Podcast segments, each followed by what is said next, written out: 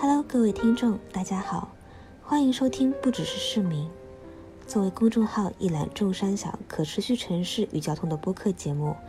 我们与大家分享城市可持续发展的前沿资讯与话题，聊一聊城市，聊一聊城市里生活的你和我。我是今天的主持人思琪。这一期节目，让我们聊一聊近几年来越来越被人所关注的情绪问题——抑郁情绪及抑郁症。据世界卫生组织 （WHO） 数据，全世界抑郁症患者数字已达3.5亿人，而中国抑郁症患者人数近一亿左右，其中终身患病率为6.8%。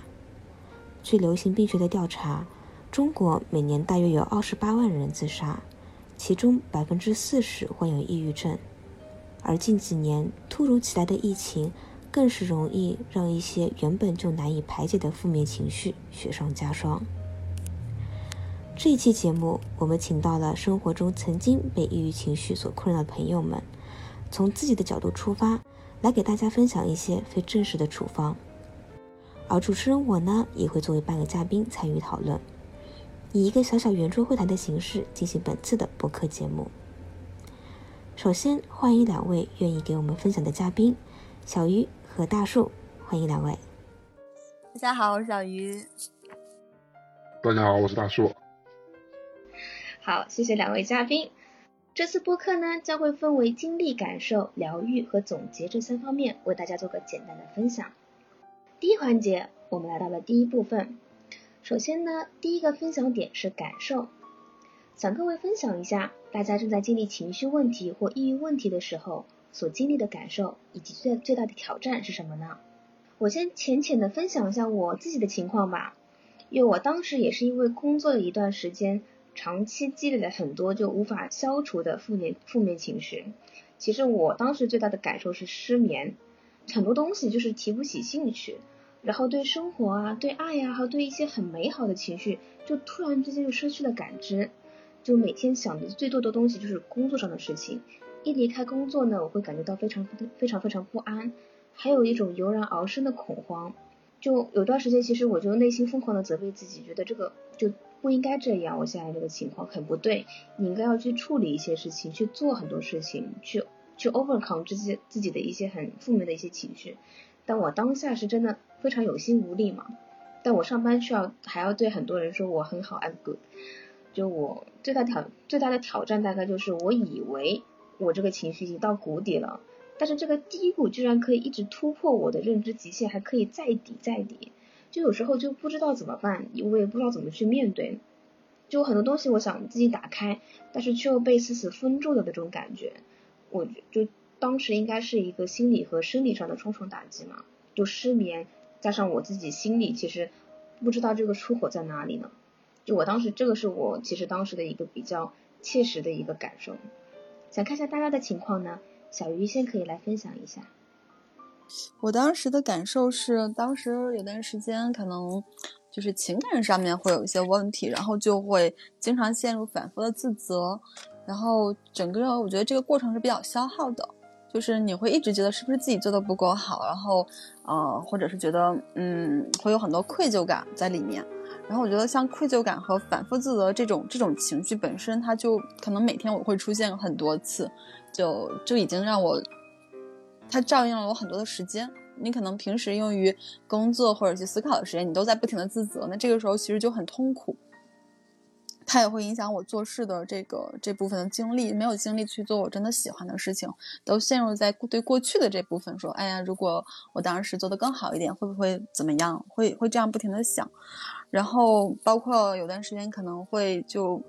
嗯，会感觉到没有精力，就是有一种提不起兴趣，就觉得要做的事情有很多，其实，然后要做这么多，但是就是说能不能先不做，或者，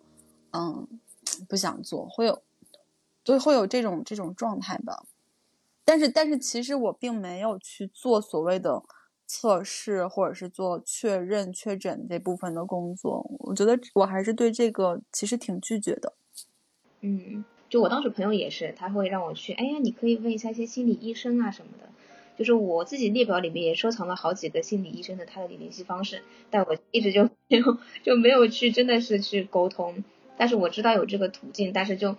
就我还是当时就是还没有踏出那第那一步吧。我觉得那个我是我也是这样子。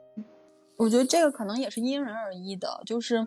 因为我觉得人是有自我验证的这个倾向的。如果说你验证了一个所谓你是抑郁症，那可能我会担心我会不会就会按着这个症状的样子去 去发展。就举个可能不恰当的例子，就是我看了星座说啊某某星座是什么什么样的，你会看到，哎，我就是这样的星座，就是这样的。有些东西其实你会加强这个特点。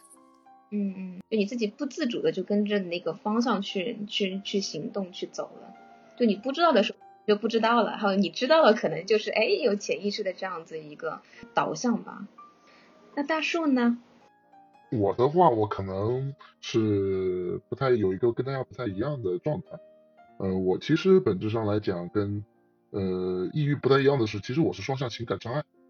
但是有经历过中度到重度的呃抑郁状态。这个抑郁状态呢，持续大概在一年到两年左右，但是现在。呃，差不多整个的情况已经稳定了，所以想过来分享一下，当时是怎么怎么会发现，以及当时的情绪呢？是当时是给前期也在刚开始念研究生的时候，给了自己很多的压力，然后把自己变成了一个工作狂的状态，同时又发现有很多地方需要自己去补充，有很多自己不足的地方，几乎是每天除了在学习、在工作、在做项目以外，剩下的时间就全是在睡觉。这样子把自己逼到拉到极致，皮就是那个弹性拉到极致，拉了两个月之后，发现自己崩掉了，自己做的很多事情并不像跟以前一样做的那么如意，然后就开始不断的否定自己，慢慢慢慢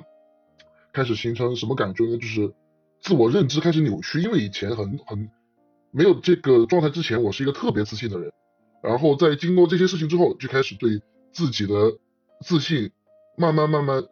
减弱。慢慢慢慢觉得自己确实可能不行，然后就开始跟跟小鱼的状态也很类似，开始过很自责，特别自责，为什么我是这个样子，我真的不行，然后也是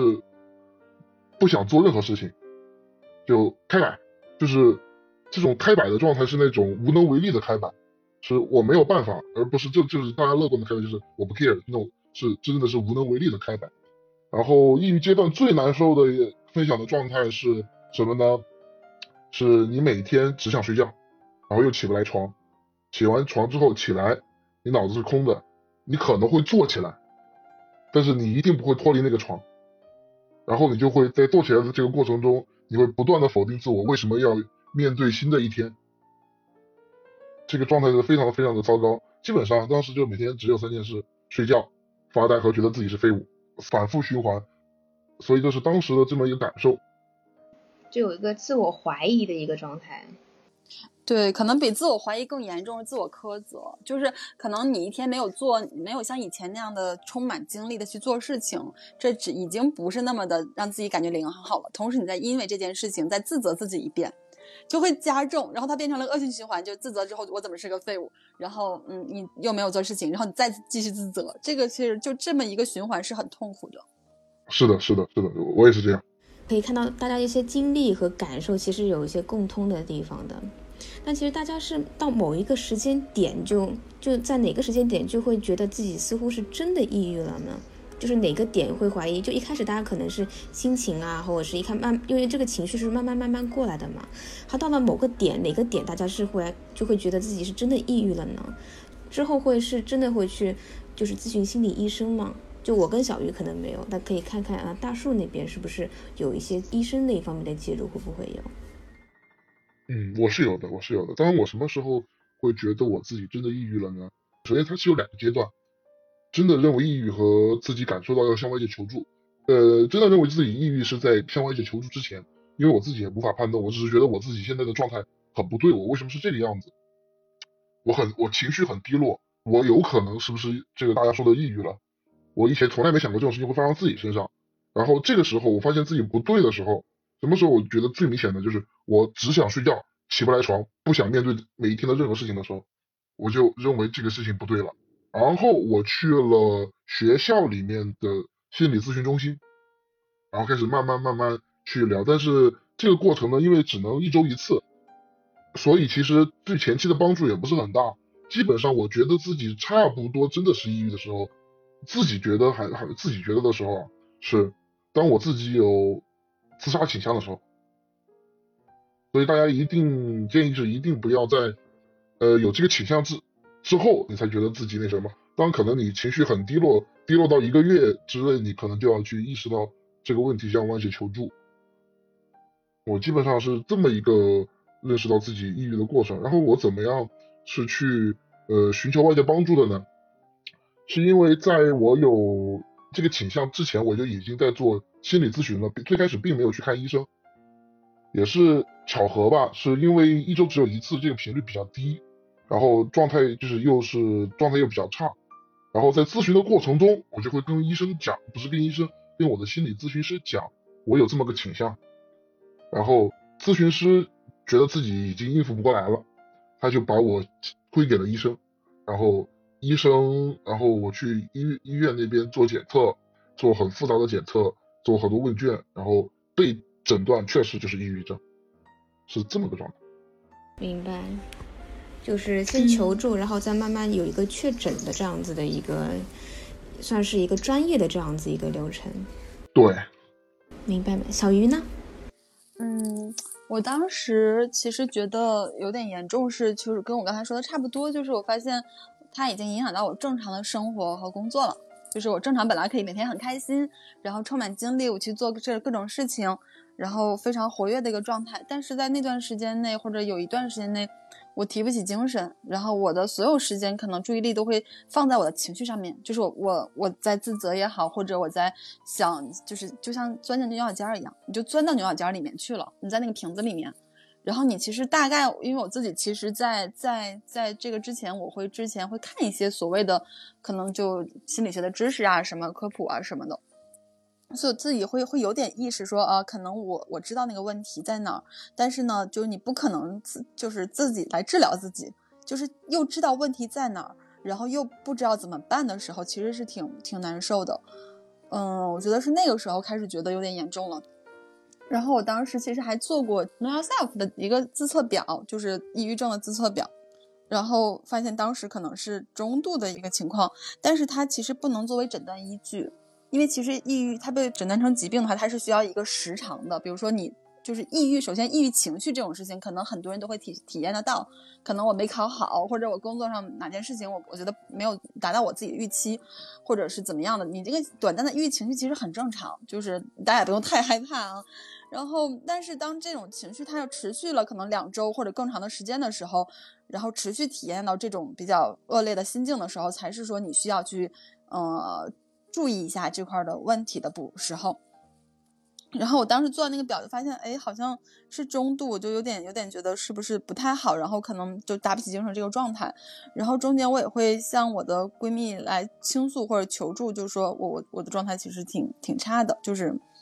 嗯，我会我会很钻牛角尖在这个里面，然后自己又不肯出来这么一个状况。然后呢，其实我闺蜜特别好，她就会说，她说，嗯，没关系，然后我我会陪着你。然后我也会支持你，就是就这些的，他会他会会开解我，也会很很很好的就表达了他陪伴的这部分的部分。对，但是但是我我闺蜜也会看一些就这种心理心理学的这些知识，然后他可能就会不小心的就会运用上来，他可能就会说，那你现在是怎么想的？然后你的感受是什么样子？就就他是希望能够这样来帮助我的，但是我当时就反弹，我的情绪下反弹了。就有种说你你在指导我吗？或者说你你就是有种你你在被就又要被被治疗，似乎又没有被治疗的那种感觉是很难受的。然后我情绪反弹的特别厉害，就是我都很质疑这个这个东西。然后我就觉得可能我要去找一个咨询师去看一看了。嗯，就那个时候是对那个朋友的一些就是点是有一些抗拒了吗？我觉得抗拒点是在于说我知道所谓的一些呃手段和方法，就是你可能要去注意自己的情绪。和感受，就是你现在到底是什么样的情绪，然后你为什么会有这样的情绪？呃，只不过呢，这些事情可能需要咨询师来做，就他会有更加专业的方式，然后那可能会更加的安全。那如果说我们作为一个朋友来讲，可能更多的就是陪伴和支持，就不要做这种所谓的干预和处理的动作。嗯，明白。真的遇到抑郁症、抑郁情绪这一方面，还是专业的就是咨询心理医生会有更加。比较彻底的一个帮助吧。就毕竟朋友啊，他们自己有自己的情绪嘛。对，因为我觉得这这个事儿可能还是需要专业性的，就是可能除了抑郁以外，哪怕你是其他的问题，躁狂也好，什么也好，就是这种心理上面的问题，还是有专业的咨询师或者精神科医生去做，他会比较明白那个分寸。然后让我打比方的话，我会打比方，就是说可能这个人最近他不太心情不好或者难受、痛苦，我们身体上的伤口是能看到的，就非常清楚。可能我摔了一跤，我就哭了，这块流血了，磕破了。但是我们心理上的伤口其实是看不到的，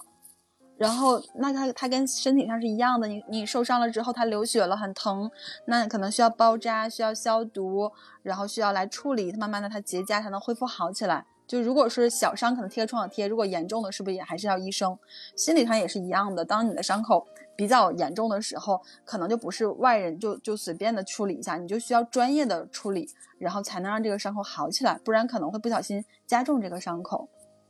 明白，而且每个症状是，就是每个人应该是，可能是这个病症的本质可能有点不太一样，就可能咳嗽，但是我可能很多病症导致导致我这个咳嗽的结果，就可能是大家都是有一个抑郁情绪，但是有些就可能像是像呃大树那样是有一些双向情感障碍啊，然后有些是可能是真的抑郁症啊，就是可能有不一样的一个病因导致说有这样子一个症状。所以就是说，如果说是可以找心理咨询医生的话，就是可以更好的对症下药。嗯，我可以，我想补充一点，就是我对关于心理医生和心理咨询的看法。就是我自己其实做心理咨询做了三年了，就每周都会去做。然后我的经验是这样的，就是就是我觉得我个人看法是在我接触这么久过程中，心理咨询师是心理咨询师，心理医医生是医生，心理医生叫做精神科医师。他们是有更专业的处方权的，他们会进行物理上的干预，而心理咨询不会。但是心理咨询呢，有这里有两个小的我个人的经验或者叫做分享总结吧。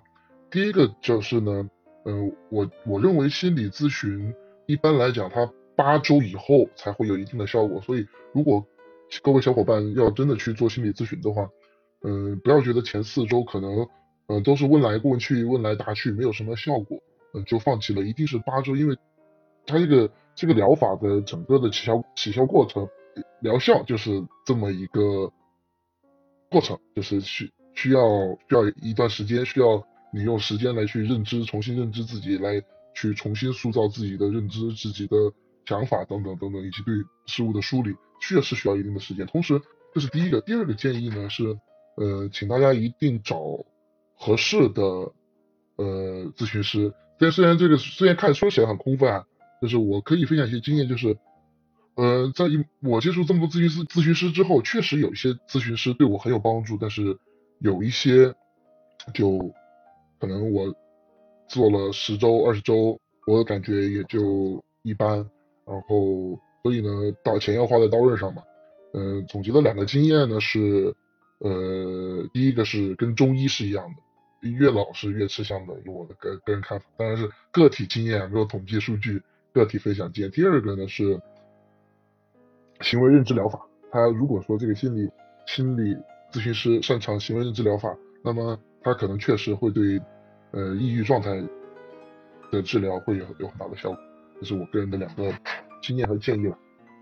对，我觉得我可以再补充一点，就是刚才说的特别好，大师说，就是我们要区分开咨询师、心理呃心理咨询师和精神科医生，就可能是更严重的，真的可能就是还是建议去看医生。那如果自己一段时间内情绪比较困扰的话，找咨询师聊一聊，可能也可以去帮你疏导一部分。然后像刚才有说过认知认知疗法，我觉得我接受的这个咨询师，我我咨询的咨询师，其实他是人本的，就是挺好玩的。就是心理咨询，它首先有很多的流派。像精神分析这部分，就弗洛伊德这这一派的，然后它是后面会有精神分析和心理动力学。那除了这个流派之外呢，还会有认知行为。然后它认知行为，它会其实对于就是要解除症状会更快一点。然后以及像家庭治疗和系统治疗。所以大家其实，在找咨询师的时候，首先要去一个正当的机构去找，其次是可能要去大概的有一些所谓的背景知识，或者你了解一下你自己适合于什么样的类型的咨询师。在现在国内来说，可能大家还是整合的多一点，就是他可能各个流派都会学一些，然后你要去看这个咨询师他的受训背景，他要有长程的训练、短程的训练，他有督导，然后以及他的机构、他的这个和他的这个咨询的案例数、小时数，以及他有专业的个人督导，你才需要去找他。因为现在这个市场可能还是一个比较良莠不齐的。然后在这个里面，我可以 顺便再再再推荐一期播客，就是呃那期播客，因为他讲的已经很多了，基本上就听了一下，大概就就可以了解很多这些知识。就所以觉得还蛮不错的，那个是叫得意忘形，还有一期是叫我们谈，当我们谈论心理咨询的时候，我们在谈论什么？第八期以及第十四期，心理学是一种高感高杠杆的礼物。差点题外话，就这个这个播客主他自己会是一个把一个问题聊透的人，然后呢，所以在这些中，刚才我说的这些大概东西，他都了讲的很细。如果嗯，我们听众中真的有人觉得自己有点困扰的话，我觉得可以听一听，然后去看一看自己适合什么样的。呃，刚刚小鱼推荐的那一些呃，关于对抑郁或者是情绪问题有帮助的那些播客，还有一些之后会推荐的一些书啊什么的，我们会放在呃我们播客下面的评论区，大家可以自行去拿取，还有一起自己自己去观看，这是对于呃疗愈抑郁来说是非常非常重要的。就相当于刚刚，其实刚刚大树还有小鱼呃分享的一些点，我们可以看到，其实对于疗愈来说，方法论非常非常重要。就不仅说是自己来了解自己的一个情况，我们还要去通过求助外界，然后包括是专业的心理咨询医生，然后陪伴型的一些朋友这样子，通过很多很多种方式，然后去疗愈我们整个抑郁的一些问题。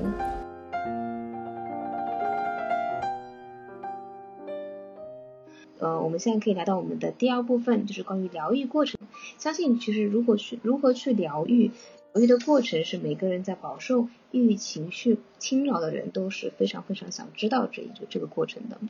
我可以先分享一下我自己的经历吧。抑郁的这段时间大概有大概两年多吧。然后我自己也是一开始我是也是很外向的一些性格，然后遇上遇到一些很多一些负面情绪，然后就憋着不说。因为我自己就是不想把那些负面的情绪带给别人嘛，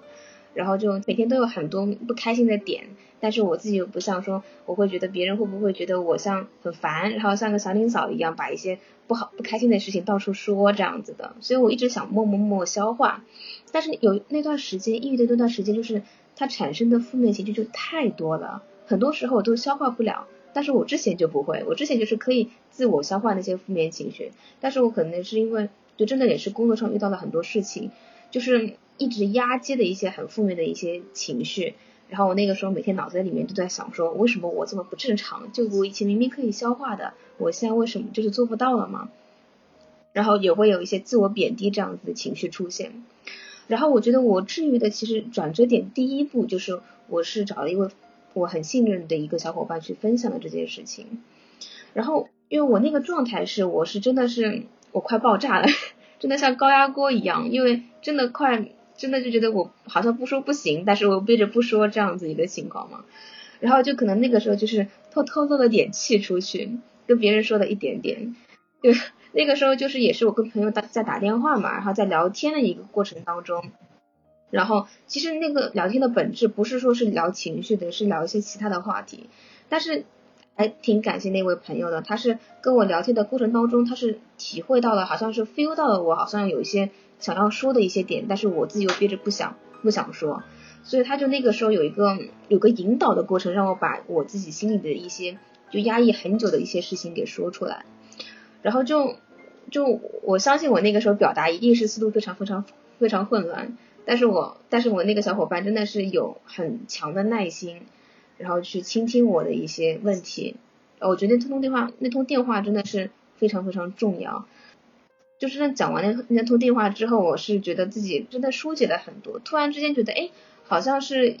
我以前惯常的一些我情绪处理的方式，好像是可能不可行，可能真的要换一种方式，然后去应该说是疏解自己的一个情绪吧。这个是我的第一个转折点。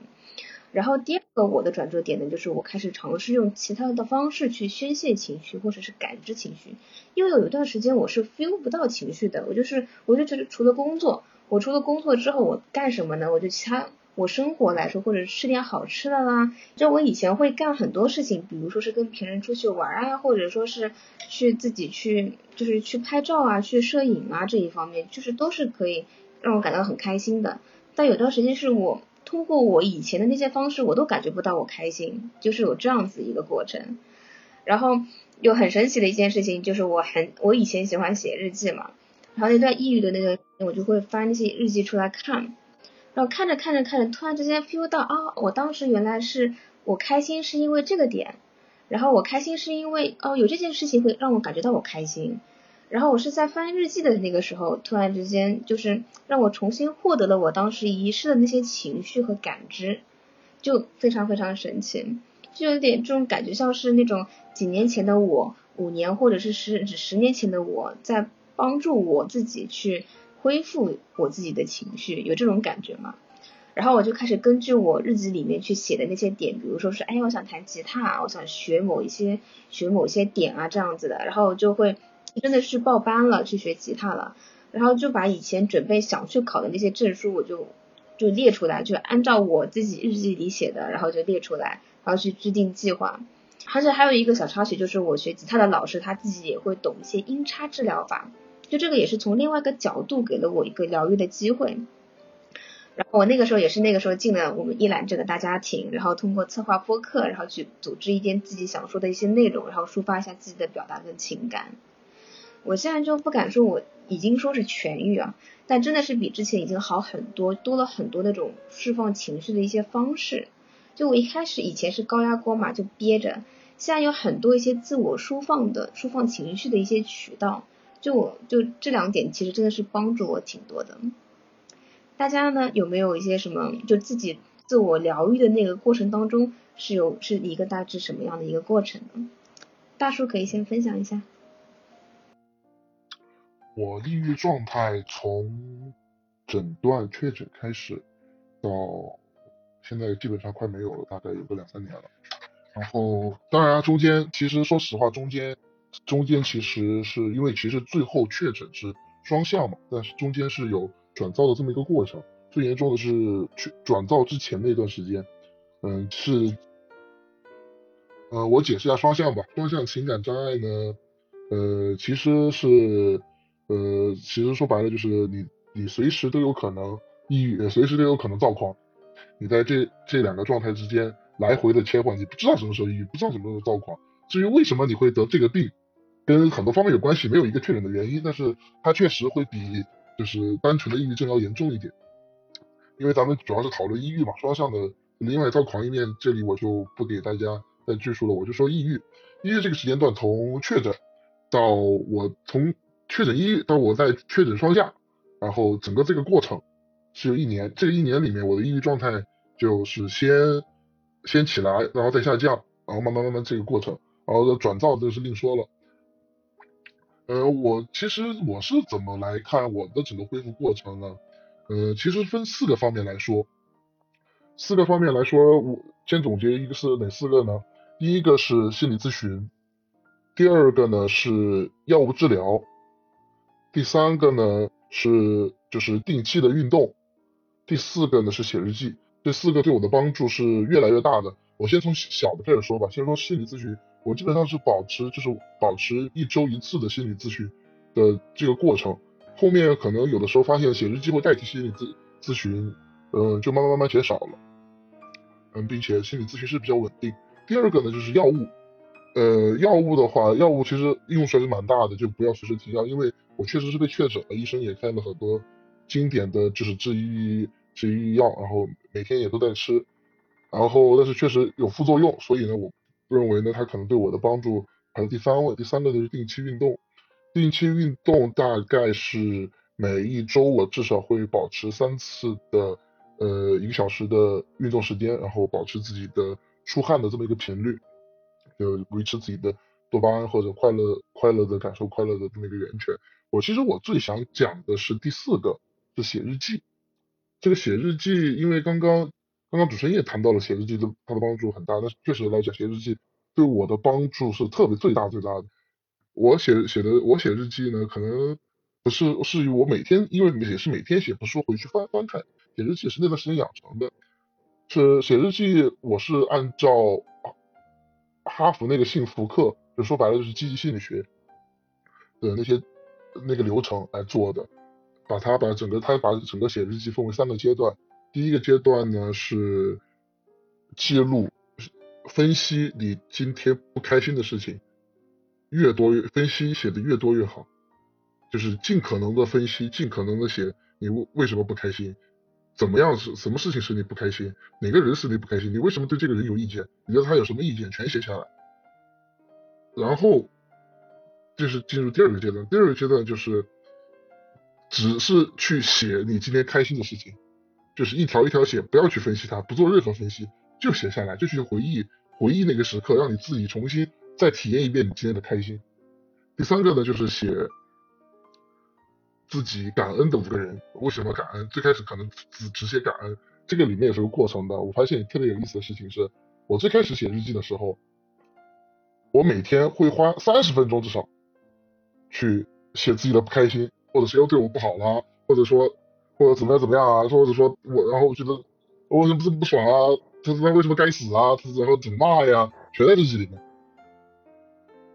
然后然后然后写开心的事情，一天只能回忆写个两三件，那是也在坚持。然后确实有一点效果。然后写感恩感恩更写不出来了。哎，想感恩谁呀？五天五个死活写不出来。然后这是最开始，然后到中间的时候。我就会发现，哎，我写的负面的东西越来越理性了。这些东西在我写的时候，我也没感受到特别大的波动了。里面带具体的人啊，就是具体的不好的词汇啊，也越来越少。呃，第二个变化是，哎，我在我回忆，我每天会我回忆回忆我快乐的时候，我会越来越多，我会写的越来越多。我的第二部分写快乐的事情的时候的比重越来越大，我特别喜欢就是写这一部分。真的很快乐。第三个呢，就是在写感恩的时候，会慢慢慢慢真的觉得，嗯，确实应该心怀感恩，确实人家对我好。慢慢慢慢慢慢慢慢，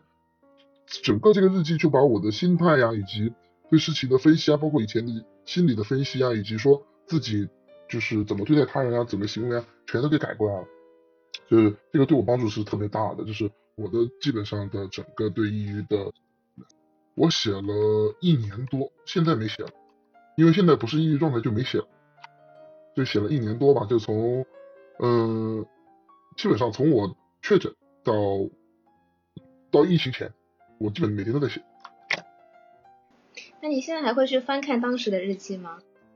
不会，因为我没没有个人原因，我不没有这个习惯。因为翻看当时的日记，会觉得自己写积极的事情的时候太傻了，呃，会有这种莫名的尴尬，会。就是一股脑涌上来，就就就不想不太想去看。哦，不过我一开始我也是这样子，我不想回去看这样以前写过的东西。但是突然之间呢，有有一天我回去看了，我就觉得啊，当时我怎么这么幼稚？然后后面我再想想，那我现在长大了挺好的，这样那个情绪就已经就说明这个是一个成长的过程。后面觉得嗯，就就看到以前觉得那么幼稚的事情，在现在看来就。已经过去了的事情，我觉得有时候自己还是就挺开心、挺自豪，自己就是感觉上已经是走过了那条路的那种感觉。哎呦，那我想想，我也不太看自己写的东西，就是就以前可能我不是为为了写日记而写日记，可能心情不好，或者是呃就是这种情绪波动、情感波动，你就会写。写完了之后，我觉得翻回来一看，就说哎呀，当时是怎么想的，好丢人啊！或者就觉得哎，当时怎么就喜欢上谁谁谁了呢？然后为还至于情绪波动呢？所以我就是不不太看自己写的东西。嗯，小玉，你你去分享你的疗愈过程当中遇到的一些事情，还有你的过程这样子的。嗯，一对，因为我一直没有说真的去 make sure 就确认我自己到底是不是抑郁，然后现在我也不想就是确认这件事情，然后。对，然后所以其实那个时间上我我也不是记得很清楚，但可能大概得有，也快将近一年的时间吧，然后。嗯，当然这一年肯定是有轻有重，然后我咨询了将近是半年多的时间，嗯。嗯，然后其实是咨询对我来讲还是有一些效果的，嗯，然后还有朋友的包容吧，我觉得就是咨询，然后朋友的包容会让我好起来，嗯，但是因为我当时咨询的时候找的，我还觉得那个咨询师蛮好的，他是人本取向的嘛，然后人本取向他是相信我们人就大家都有。就是成长的潜力，嗯，对，他是说他的目的就是说移除成长的障碍，嗯，就是你自己可以成长，我只是帮你把这块障碍挪走了，然后你就可你就 OK 了，嗯，对，所以其实，在过程中就是更更像一个那个咨询的过程，更像是一个大家一起来工作的状态，并不是说呃，可能也就可以顺便聊一些。就咨询师不是说你坐在这儿跟他倾诉，然后他跟你说你要如何去做一二三三四，不是的，其实是你们一起来这个聊的过程中。或者说是换一个角度，因为你在自己的这个视角里面，你很容易陷入自己的这个认知，就觉得啊，因为所以的所有因果关系，你的所有逻辑关系都是自己看的，然后这个这个圈也跳不出来。对，但咨询师可能会给你另外一个看法，就是哎，你为什么会这么想，或者你当时是什么感受？然后还能怎么样呢？就这个新奇的，他提供的新的角度其实比较好，忽然你就把你从那个自己就是小角落里面把你拽出来一点。当局者迷，旁观者清，这样子。对对对，就这个视角其实是挺挺好的。然后，嗯，还有就，但是我其实我觉得我咨询的过程中，可能就反而有点过度自我分析了，因为本身其实我的咨询的这个流派就是不需要你。做太多的事情，就是你们可能只是观察一下自己的情绪和感受是什么，然后他更倡导的是一种就是无条件的积极关注，就等于这个人的就你，你你每周这个时段，他都可以对你对你进行这种真诚的好奇，然后无条件的积积极关注，他会关注你的情绪，关注你的感受，他会不评判，然后悬置自己的这些部分，但是我当时可能就觉得。哎，咨询我就会每次在咨询结束之后，其实会写会写那个咨询记录，不是日记。然后我就会经常看我的咨询记录，说，哎，我们上周讨论了什么问题，然后有什么样的思考，嗯，然后为什么我会这样，就其实变成了自我分析太严重了。所以后面我对我有段时间就觉得有点太累了，就咨询不下去了，觉得分析过多了。本来在咨询中其实不用你做这部分的工作，嗯，但是我过度的去去使用这些东西了。当然好处是。你确实可以在这个过程中，其实比等于比较迅速的有一些自己的个人成长，就是你你有一些新的观点、新的看法，这个是会带会有新的成成长和进步的。那可能它的弊端就是会有点累，因为你想这个高级就是我记得好像说精神分析对精神分析专业期分析是一周三到四次嘛。但是你这个强，就是你天天这么分析自己，其实是受内心是受不了的。嗯，就是也也是一种不能说消耗吧，但是它就可能跟我们工作一样，它也是会让你呃花出时间精力，然后费费劲费事儿去想的一件事。嗯，是的，是的，我也有过那样的那段时间，就感觉自己脑子里一直在连轴转，就也不想停，就是在往里面继续想，继续想，继续想这样子的。好，就出来的那个时候就感觉啊，就感觉 就感觉就。就出来的那一瞬间，不应该是说出不来，我就一直在停在那个牛角尖的那个地方，可能在下次遇到一些事情刺激的时候，再继续往前面挖。有一段这个时候的有这段时间的经历，但不过这段时间是我在，就是我在，就比如说我在用其他方式去抒发我这个情感，那个时候就慢慢有一些疏解到有一部分的牛角尖这样子的。那你之后呢？你之后是继续就会还是有这样子一个方式吗？还是说之后有寻找到另外的一些？方法就是这个东西，就是太累了，你就自自己就不想做了。嗯，就是在于刚开始是很新，就觉得哎，原来咨询是这样，然后我我不用你从之前现在牛角尖里面变成了说有一个咨询师可以可以和你一起来工作这件事情，嗯，这个还挺其实挺棒的一个过程。嗯，然后你就不用再那么痛苦自己在里面钻。然后，但是问题是你们工作这个过程中，你开始从这种。其实去写这种所谓日记也是有一定的，就我也会想，哎，怎么写比较好？就是可能这周我们讨，我刚才所说的讨论了什么，思考了什么，发生了什么，我怎么感受，也算是一个小定式的东西。你到养成这个定式，到你后面去坚持这个事情，其实是花时间的。那可能你记了这么多次之后，我会有的时候有一刻就觉得，哎呀，好累啊，怎么这么累啊？然后有一天我就跟咨询师讨论这个事儿，我说为什么我觉得好累，就是。好像每天下了班之后，我就没有什么精力做其他的事情了，就是一种很疲惫的状态。嗯，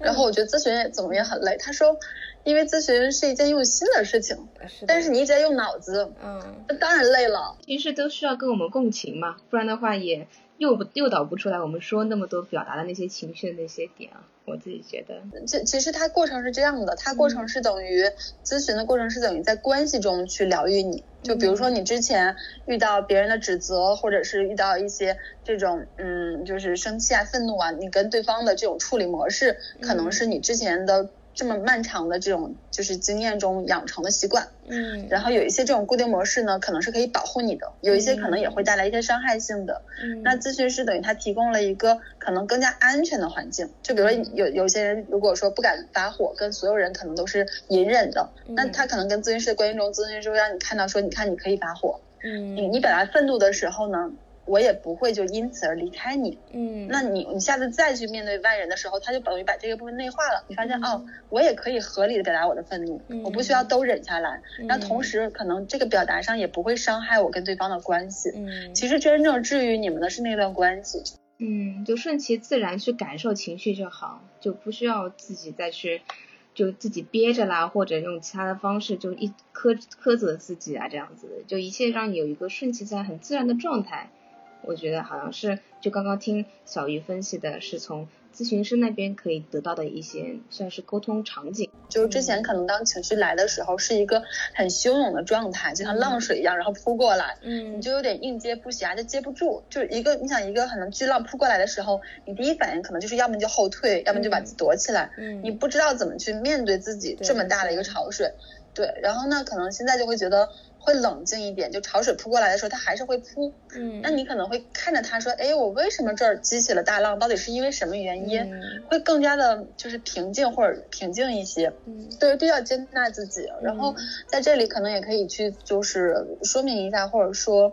啊，有有的时候大家会觉得说我要控制情绪，嗯，或者所谓有些市面上也有课叫做什么管理情绪，嗯，但其实情绪这件事情它是个中立的，嗯，就是我们有开心对吧？开心，然后欢乐、愉快，甚至大笑、喜悦这些东西都有不同的程度亢奋。那相对的，我们有悲伤、难过，然后痛苦。就是他们这个东西，它就是个信号，就是你你通过信号发现说，哎，我我哪里要需要关注一下了，嗯，而不是说我要始终积极，我不能愤怒，因为我觉得这个是不存在的。如果说你只能快乐，然后不能愤怒，你对所有的情况都表示快乐，其实这是也是不正常。嗯，就情绪本身不需要控制和管理，嗯，我们真正需要控制的是因为情绪而产生的冲动行为，就是不要控制自己的情绪，要去控制自己。冲动的行为，嗯，非常同意这个点，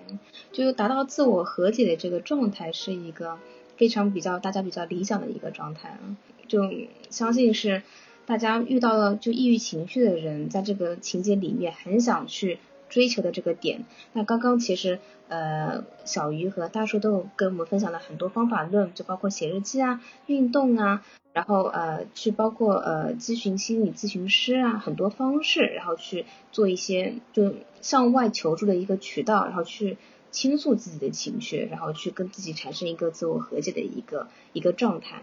非常好，非常谢谢大家。但呃，想问多问一个问题，就是在这个在我们在沉浸在抑郁这个情绪当中的时候，作为一个第三者的角色，就是一个朋友的角色。因为我周围也有一些朋友嘛，他们都说，哎，我遇到我遇到一些，就是遇到他周围有一些抑郁的朋友的话，怎么去做呢？就是关于这一块来说，两位有没有一些好的一些分享的点呢？大叔可以先来分享一下。啊，我先来吧，就是这一点可以确实可以跟大家分享一下，因为自己被朋友治愈过，被也被周围的人伤害过，同时呢。也自己稳定之后呢，也陪过、陪伴过、治愈过别的，呃，抑郁严重的一个一个特别要好的朋友，所以呢，想跟大家分分享一下，呃，经验吧。就是我觉得有几几个要几方面可以做的，还有几方面千万不要做的。呃，必须要做的呢是最重要的，最重要的是陪伴。陪伴，我觉得陪伴，陪他一起做事，去。他要消极，就陪他一起消极。他就是，但是你要敦促他要吃药，要要陪。如果说你想让他积极起来，那么请一定说积极的话，就是给予理解和支持。你要知道他的，你要完全理解他不是不想开心，他真的是当时是他不知道开心是什么，不知道怎么让自己开心起来的。他也或者说他无法让自己开心起来，因为。其实本质上来讲，抑郁状态有一种有一种很，生物学上的说法是，对它其实是阻断了你对快乐的那个物质的感受的，它其实是阻断了的。所以，所以请千万不要。所以呢，所谓陪伴的意思是，呃，比如说，比如说，你可以陪着他一起吃饭，陪着他一起发呆，陪着他一起看书，也可以鼓励他，鼓励他出去走一走，晒晒阳光，鼓励按敦促他按时吃药，但是千万不要给他任何的否定。以及不要不要 judge，不要觉得，不要说啊，为什么你这都开心不起来？不要进行，不要有不要有否定句，不要有疑问句。如果他真的是抑郁，他已经被确诊抑郁了的话，这反而是他对他们对你以前付出的辛苦的一个白费。你会马上让他，他本来已经很自责，你会马上把他重新打翻在地。你可能以前积累了很多陪伴，但是马上这个东西对他的影响就是烟消云散了，又回去了，又回他甚至还会抵触你。然后是同样不要给任何的专业建议，你只需要让他听医生的，听心理咨询师的，吃药、运动，怎么怎么怎么样，怎么怎么怎么样。就是我最重要的是，只说白了是陪伴，以及四个不要，不要否定，不要给建议。不要 judge，不要下结论。对，作为一个朋友来说，他需要起到的更多的是一个陪伴的一个这样子。对，陪伴和理解，他其实不需要给，因为其实有，如果他有医生的话，给建议就会可能会像小医生说的他一样的，就是我我我我，你作为朋友，我只是过来找支持的，我不是过来找你听听建议的。对我不是找个老师，我需要有一个人陪我一起骂着，不 是不是让你教我做事情这样子。对，非常好的建议，大叔的。小鱼呢？嗯，对，我觉得大叔建议特别好，就是因为像抑郁症，它是有生理基础的嘛，它它是大脑中无法产生让你高兴的化学物质，我忘了是血清素还是什么，但是所以说因为这种物质缺失，所以他就是没有办法快乐起来。我们就不要过来问他你为什么不快乐，这个这个是很很很很不好的。对，这是很伤害人的，这是很伤害人的，对吧？很伤害人。明明他已经他已经在问自己反复很多次了，我为什么快乐不起来？然后你跟着他一起说，哎，你怎么快乐不起来？这个就有点像，对，你会把他往下推的更推一步的，你这个样子会。还有就是另外就是你如果觉得因为，就是你会在陪伴的时候感受到感受到负面情，你也会感受到负面情绪。人其实容纳负面情绪都是有限的，就是对，所以建议你就是觉得自己快不行的时候，请。请就是离远一点，也不要说任何事情。也就是说你要去休息一下，也不要说你为什么要离远一点，不要说，不要说出来，不要说出来，不然会给予伤害。呃，会给予蛮大的伤害，其实。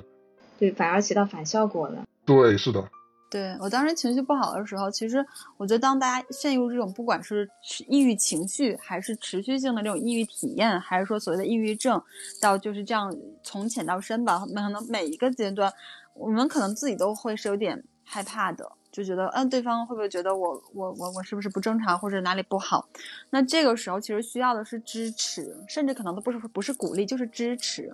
我当时跟我朋友讲，我说我觉得我好像有点抑郁。他说，哦，那你去看看医生哦，就非常平常心。他就他就跟我基本就说你感冒了是吧？你去看看病，就是吃个药一样，就是平常心还挺正常的。因为我们在这么复杂的社会环境中，就是或者是压力很大的时候，我们不能保证每个人都是完全一。积极的一个状态，对，嗯，平常心吧。然后我的建议就是，第一点其实是建议就医，就是如果觉得情绪这种真的持续性的不好，自己没有办法处理的话，然后也不知道怎么办，那就先要去寻找你专业的心理咨询师或者精神科医生，嗯，这个真的是第一个第一个建议。而且而且其实还可以有个小的数据，好像是说好多心理咨询的人，可能他百分之七十是为了自我成长的。所以说，其实出现抑郁情绪或者这个抑郁症本身并不可怕，但你不要再有错误的操作，那个会给带来更多的伤害。嗯，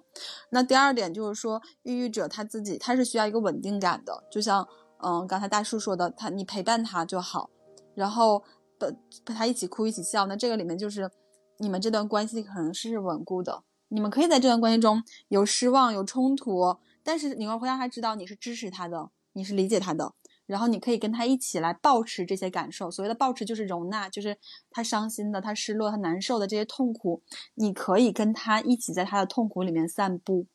你们可以待在这样一个这样一个一个状态中。那第三个就是鼓励，呃，抑郁者表达真实的感受，因为因为其实真实这件事情，它会有他自己的力量的。嗯，当其实我们每个人不管是否在这种情绪之中，本身我们都会特别需要被人看到。当比如说我们被领导夸，或者是被同事夸说你真的很棒的时候，这种夸不是所谓的商业互夸，而是他看到了你身上一些美好的品质，然后的时候，对我想每个人都会很开心的。嗯，所以所以这种真实它是有力量的，哪怕他是真实的，他觉得很很难受，然后你说 OK，我允许你这种真实的难受，你的痛苦，我不会让你把它。因为我觉得你难受这个事情，我觉得我 handle 不了了，我处理不了了，我很焦虑。我就说，哦，你不难受，你不能难受。那个是你把你的焦虑其实投射在对方身上了，所以所以不要这样子，嗯。然后第第四个点就是把自让他对自己的苛责感正常化。就他说他很抑郁的时候，你就不要再再去就苛责他。就我们都会有不完美的地方，所以其实都很正常，嗯。然后他不断暴问的时候，就多提问，多提问，多问问 why。然后提醒他想想积极的因素，就像大叔说的，去写日记，要想每天开心的事儿，然后感恩的人，嗯，因为多提问 why 就等于他现在自己的这个关节里，他觉得，我觉得就是 A，因为 A 所以 B，所以 C，所以 D，但也有可能不是这样的呀，可能他这个 A B C D 推导是是是还有更多的可能性，可能 A 到 D 到 E 到 F 呢，就让他可以多想一想，嗯，然后也不要让他吝惜，让你看到你是一个不完美的普通人，就就嗯。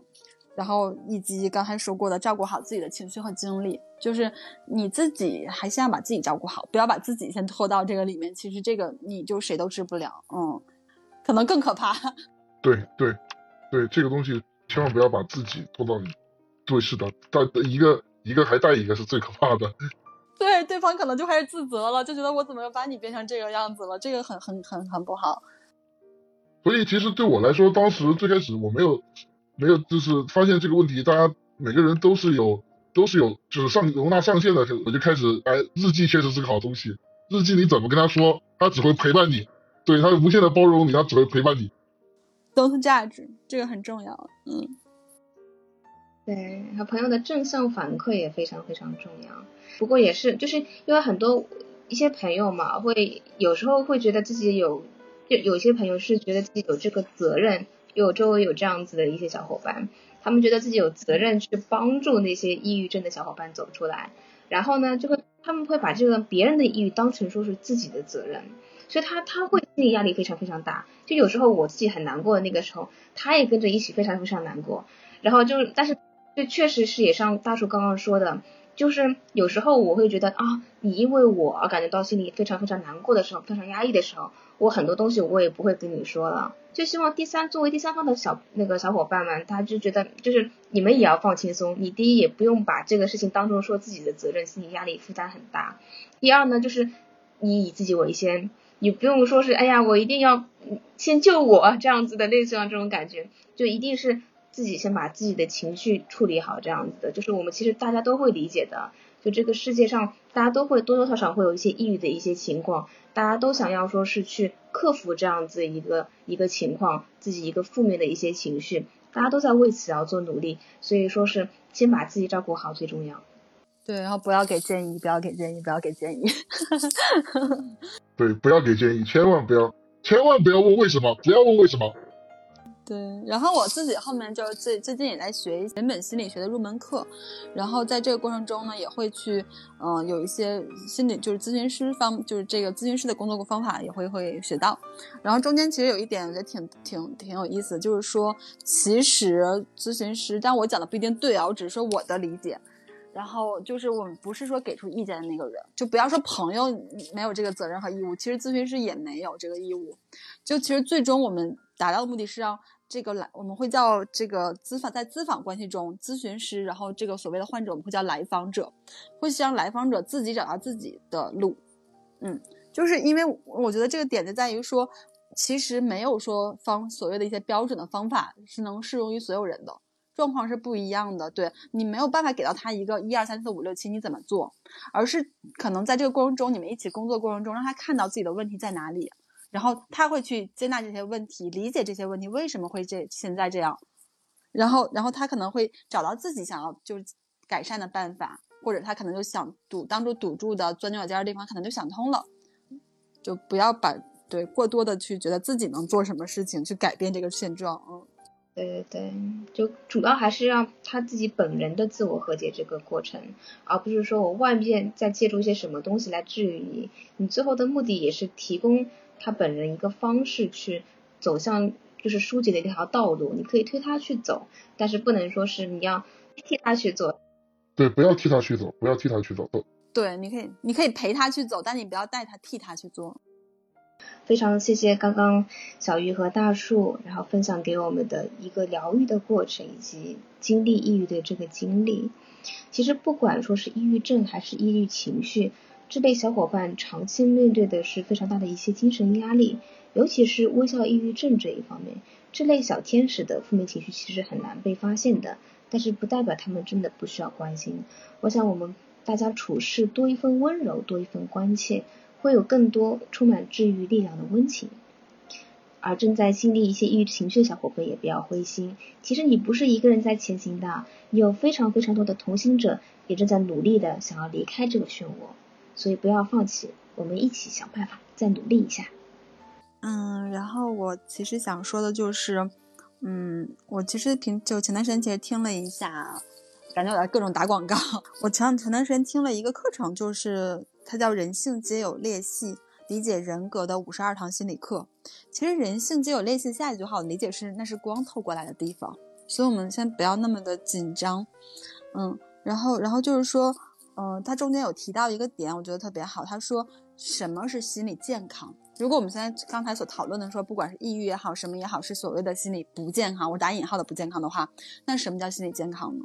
其实心理健康是说，他在这样的一个特定环境下，他有应对这样的一个环境的反应。也就是说，不同环境下我们的反应是不一样的。当我们处在一个可能非常紧张的高压的环境中，或者是一个这样的环境中，可能我们的心理的应激反应就是我们会抑郁，或者我们会焦虑，我们会有各种各样的反应。其实这个反应和这个环境是正常的。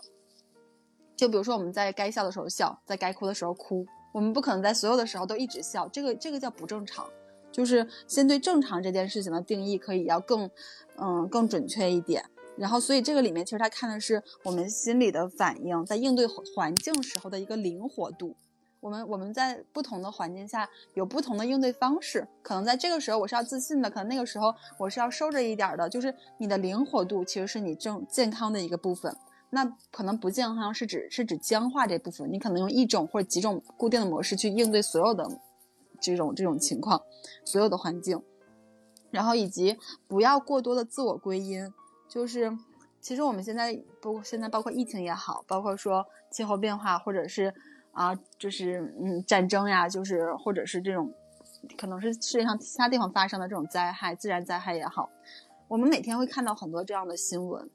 就是其实这些部分它都会给我们带来一些嗯，就是抑郁性的情绪。对，那那在这样一个其实。嗯，环境中，我们的就是你的有些情绪，觉得很很压抑，或者觉得很痛苦。其实不要完全归功于自己，觉得自己不够好，或者自己不够努力，就是要正视人在环境之中，那你的环境是也会去影响你的这些反应的，嗯。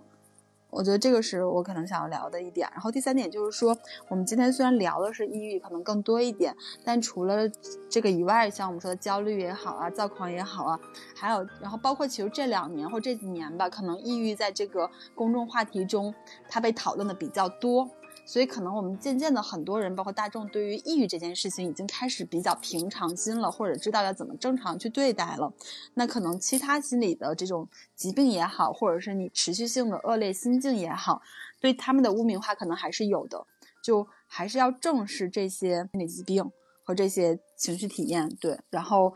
都不要去污名化它，可以更好的去，如果是身边的人的话，给到他更好、更多的支持；如果是自己体验的话的话，也要及时的去。嗯，寻求解决方式，就我们刚才说的咨询师也好，然后精神科医生也好，嗯，这也接纳自己一些负面情绪这样子的。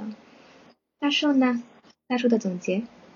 其实我想总结的话，我就会偏理性一点了。总结的话分为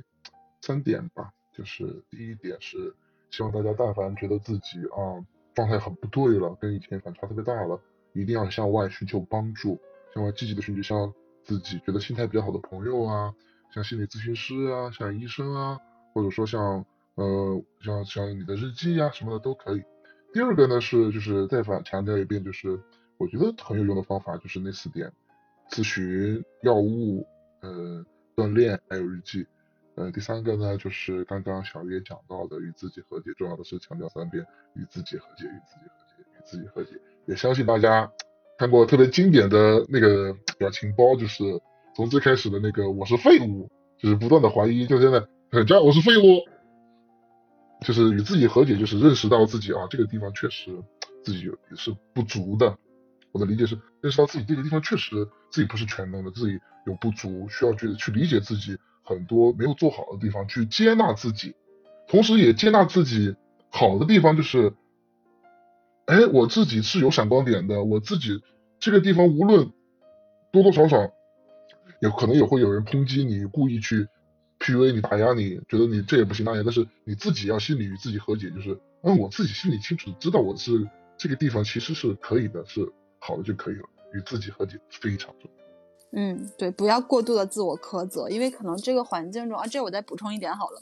我前段时间看了一本书，叫做《倦怠社会》，然后他就会讨论说，可能在工业社会那个时候，大家就是流水线啊，这些工人，那个时候那个时候的社会氛围是被要求你应该做什么，就大家是在这种你应该的这种要求下去做事情的，然后会觉得有很多束缚和管管制。那现在我们在的社会中，他他是这样形容，他说我们现在是一个过度肯定的社会，就我们可能更多看到的，不管社交媒体上还是什么各种的点赞，然后领导会跟你说你可以哦，你有潜力，你能行。他从这种应该被要求变成了一种你可以，但是其实我们去想一想，应该这件就是做事情的话，它是有一个边界的，但是你可以这件事情等于是指向的是你自己自身的潜力，它是无限的。那这个不小心就会陷入到一种过度的自我压榨。你会觉得我的潜力还特别特别大，我还可以还可以更好、更高、更快、更大、更强，但在这些更的更好的中间，是有一个东西叫做足够好的。我们是要找到那个足够好的点，而不是不停不停不停的去透支自己。嗯，非常非常感谢大家今天的分享。我之前就读了有一段有一段话，我觉得是。非常非常有感触的，然后是 for 抑郁、抑郁、抑郁情绪、抑郁症那个时候的，然后那个时候那段话是这样子的：你要开始学会照顾自己，像你照顾其他人一样去照顾一下自己。可能你要度过一段看起来不怎么靠谱的日子，有焦虑、害怕、受挫、彷徨、痛苦，难以诉说，也难以表达，感受到汹涌澎湃的拍在你的身上，甚至快要倒下了。那就让自己倒下吧，就像你躺在沙滩、海边沙滩的那样躺着，什么都不做。这样情绪的波涛涌来时，它会浸湿你的全身，然后退去的。也许它一次一次的袭来，让你手足无措。可是当你想要站起来的时候，它能浸湿的就只是你的双脚了。好治愈，好棒，确实好棒。对对对，就就没有关系，就是就真的是没有关系。就跟自己和解吧，就是躺在像真的是感受到躺在沙发沙滩上的感觉，让太阳照着你，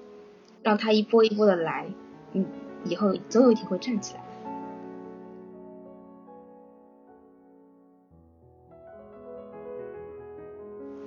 那节目的最后，再次感谢今天大家的分享。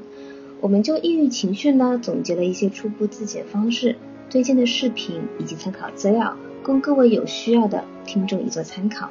就在屏幕下方。感谢各位听众听到这一分这一秒，欢迎听众在下方评论区留下你们的任何想法。希望这一期的节目能给各位听众带来一些新的灵感或帮助。如果对我们的话题感兴趣，欢迎关注一览众山小可持续城市与交通。我们下期再见。